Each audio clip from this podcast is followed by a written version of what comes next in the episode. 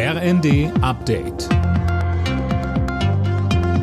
Stündlich neu. Auf den Punkt informiert. Ich bin Sönke Röhling. Guten Tag.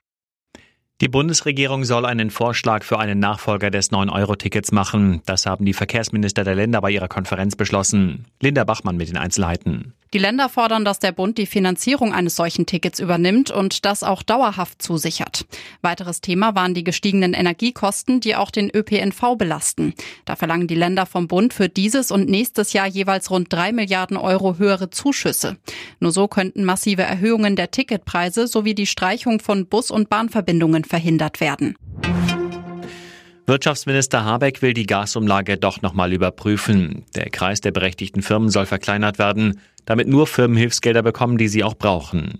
Zuletzt hat es deshalb auch Zoff innerhalb der Ampelkoalition gegeben.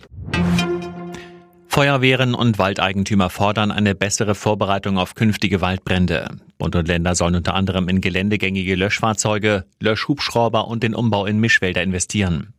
Die kommen besser mit der Trockenheit zurecht. Dabei drängt die Zeit, so Karl-Heinz Banse vom Feuerwehrverband. Wir haben ein Rekord-Waldbrandjahr. Es gibt äh, mittlerweile Studien, die belegen, dass es in den letzten mehreren hundert Jahren nicht so viele Waldbrände gegeben hat in Deutschland, wie es jetzt der Fall ist. Die Fläche, die jetzt gebrannt hat, liegt weit über 4.300 Hektar. Das ist eine Fläche, die Deutschland so noch nicht erlebt hat an Waldbränden. Das von Russland besetzte Atomkraftwerk Saporischia ist doch noch nicht wieder am Stromnetz angeschlossen. Das hat der ukrainische Betreiber mitgeteilt. Das AKW werde aber durch ein Wärmekraftwerk mit Strom versorgt. Damit ist die Kühlung der Reaktoren sichergestellt. Alle Nachrichten auf rnd.de